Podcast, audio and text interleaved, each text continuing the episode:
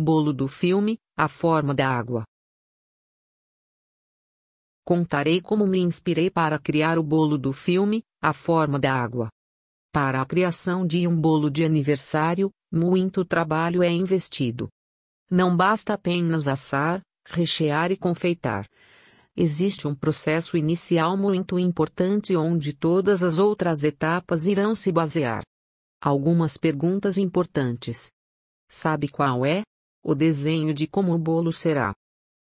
Quantos andares terá? Qual o tema? Quais cores irão fazer parte de sua paleta? Será um bolo estruturado com pasta americana? Que elementos decorativos irão compor o trabalho de uma forma que fique visualmente agradável? Em algumas situações, quando o tema é bastante utilizado em eventos, existe uma maior facilidade e possibilidade de se basear em referências já existentes. Mas quando se trata de algo mais diferenciado, a criatividade e a harmonização têm de rolar soltas. Além de confeiteira, sou apaixonada por cinema. Então nada me agrada mais do que juntar os dois gostos em um lugar só.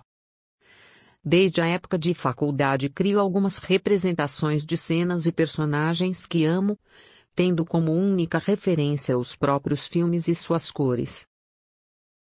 Já me baseei em filmes como Laranja Mecânica, O Fabuloso Destino de Amélie Pauline, Moonrise Kingdom e A Forma da Água.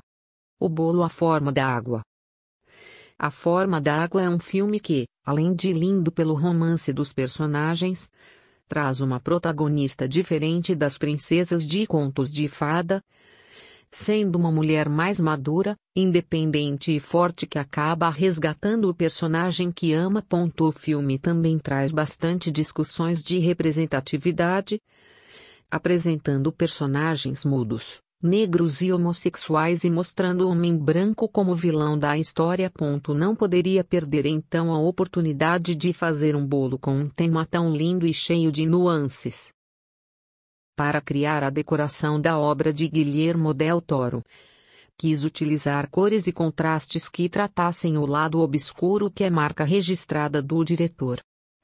Fiz cada andar remetendo a um dos cenários mais importantes de toda a trama começando pelo maior, onde ao fundo do mar e lar da forma, subindo para o cinema onde ocorrem diversas cenas do filme e finalizando no banheiro de Elisa, onde quis retratar uma das cenas mais românticas e fofinhas de toda a história.